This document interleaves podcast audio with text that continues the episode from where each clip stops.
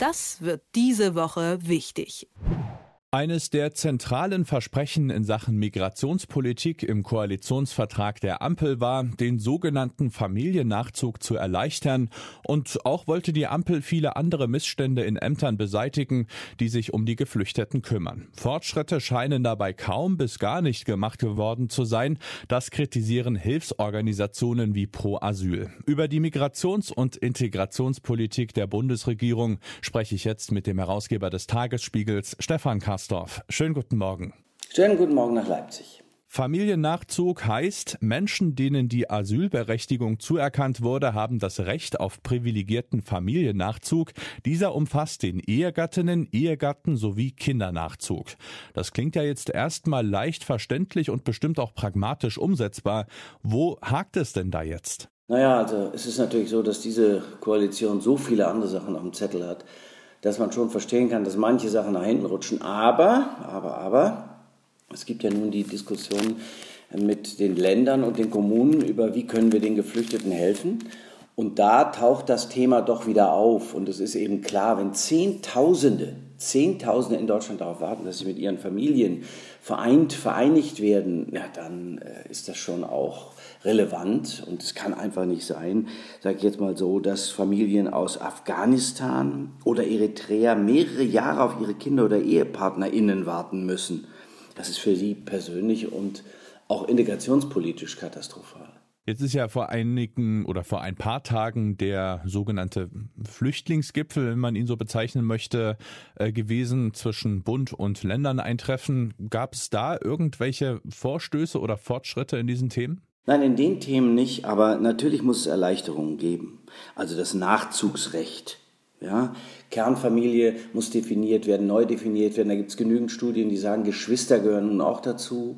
Dann Menschen, das ist der sogenannte subsidiäre Schutz, Menschen, deren Asylantrag abgelehnt worden ist, die aber in ihrem Heimatland oder ihrem Herkunftsland äh, verfolgt würden und äh, um ihr Leben und ihre Unversehrtheit fürchten müssten, die sollten hier auch her, hin, hier hinher, hierher kommen dürfen. Mein Gott, schwieriges Wort.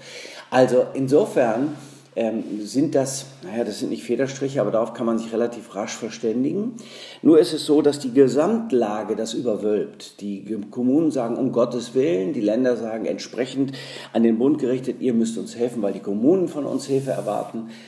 Und der Bund sagt, wir haben schon 15 Milliarden gegeben, wir geben noch mal eine Milliarde. Und jetzt kommt der Punkt. Vielfach kann auch nicht geholfen werden, weil nicht ausreichend digitalisiert ist. Die wissen gar nicht, mit wem sie es wo, wie zu tun haben. Da sind die notwendigen Unterlagen nicht digitalisiert. Das heißt, es dauert ziemlich lang, das alles zusammenzusuchen. Und wir wissen ja selber, wie schwierig das sein kann. Und weil das so lange dauert, können auch diese ganzen Familiennachzugsverfahren mehrere Jahre dauern. Und das, wie gesagt, das muss sich ändern. Das haben sie auch zugesagt. Ja, das haben sie auch zugesagt.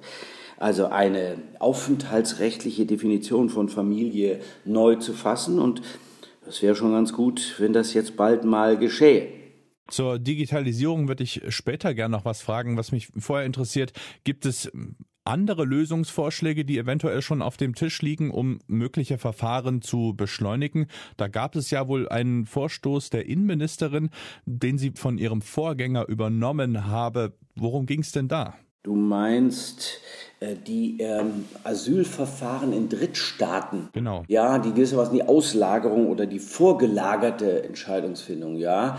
Also als ich das las, dass sie dafür ist und sie wird ja unterstützt von Olaf Scholz, dem Bundeskanzler, dann dachte ich, hei, hei, hei, das war doch Horst Seehofer und Horst Seehofer, ehemals CSU-Vorsitzender und Bundesinnenminister, hat dafür eine Menge Schelte einge eingefangen.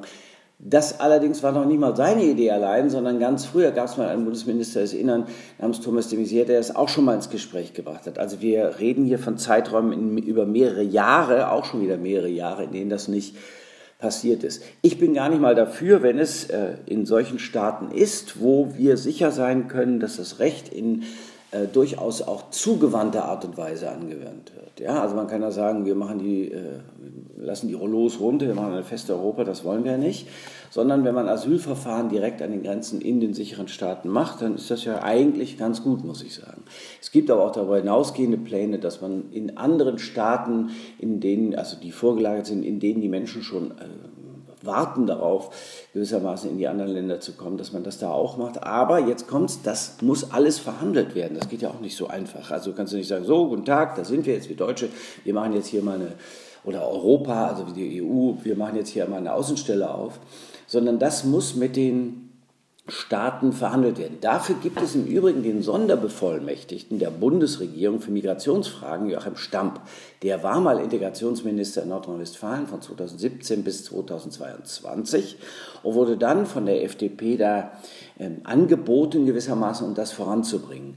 Das ist eine gute Idee, ja, damit, äh, sagen wir mal, die Menschen nicht auf dem Mittelmeer sterben, weil sie denken, sie müssten jetzt ganz unbedingt, ganz schnell in die EU, ja, aber das muss man eben im Rahmen von Migrationsabkommen prüfen und vereinbaren. Migrationspartnerschaften.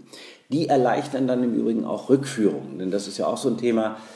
Rückführungen sind auch nicht so einfach. Genau wie Abschiebungen, das hat ja auch schon alles nicht geklappt. Wir haben es vorhin schon angeschnitten, fehlende Digitalisierung ist ein Problem, das zur Überlastung der Ämter mit beiträgt. Das hat man spätestens 2015 während der sogenannten Flüchtlingskrise gemerkt. Das ist nun schon acht Jahre her. Geändert hat sich offenbar kaum etwas bis gar nichts. Warum nicht, frage ich mich. Kannst du dir das erklären? Ja, das kann sich der Bundeskanzler, der dazu neulich Stellung genommen hat, auch nicht erklären. Nun war der ja mal Länderministerpräsident, also er war erster Bürgermeister von Hamburg und Hamburg ist nicht nur eine Großkommune, sondern auch ein Land. Und äh, der hat das in Hamburg irgendwie schneller hingekriegt, das muss man wirklich sagen. Und der hat sich auch immer die ganze Zeit gefragt, und das hat er dann übrigens auch die Länder gefragt, warum das nicht vorangeht. Das können die natürlich beeinflussen. Damit das aber vorangeht, hat er jetzt nochmal unter anderem dafür eine Milliarde zur Verfügung gestellt. Es ist nicht so, als ob das gar nichts wäre. Wir tun immer so, als ob das eine vertane Chance gewesen wäre, der Flüchtlingsgipfel. Nein, sie haben die Themen adressiert, sie haben die Probleme erkannt. Abhilfe ist schwierig, aber möglich. Und ich sage nochmal, jetzt, so wie du auch, jetzt ist es aber wirklich mal an der Zeit, das zu machen, die Ämter so schnell wie möglich zu digitalisieren.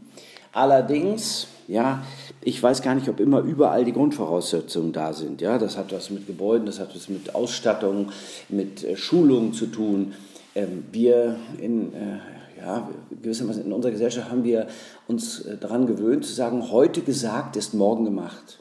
Also alles ist immer an Forderung ganz schnell konsumiert. Ja, so ist es aber nicht. Nicht nur ist Politik ein Prozess, sondern manchmal auch die Umgestaltung ist einer. Und das dauert manchmal eben dann doch ein paar Monate, manchmal ein Jahr, bis das dann alles ins Werk gesetzt ist. Sehen wir im Übrigen auch in anderen Fällen im Moment in der Bundesregierung schauen wir auf Waffenlieferungen an die Ukraine. Das geht auch nicht von heute auf morgen. Wir sagen es heute und morgen sind sie unterwegs. Nein, so ist es nicht. Die Einschätzung von Stefan Kastorf, dem Herausgeber des Tagesspiegels. Vielen Dank. Ja, gerne. Das wird diese Woche wichtig.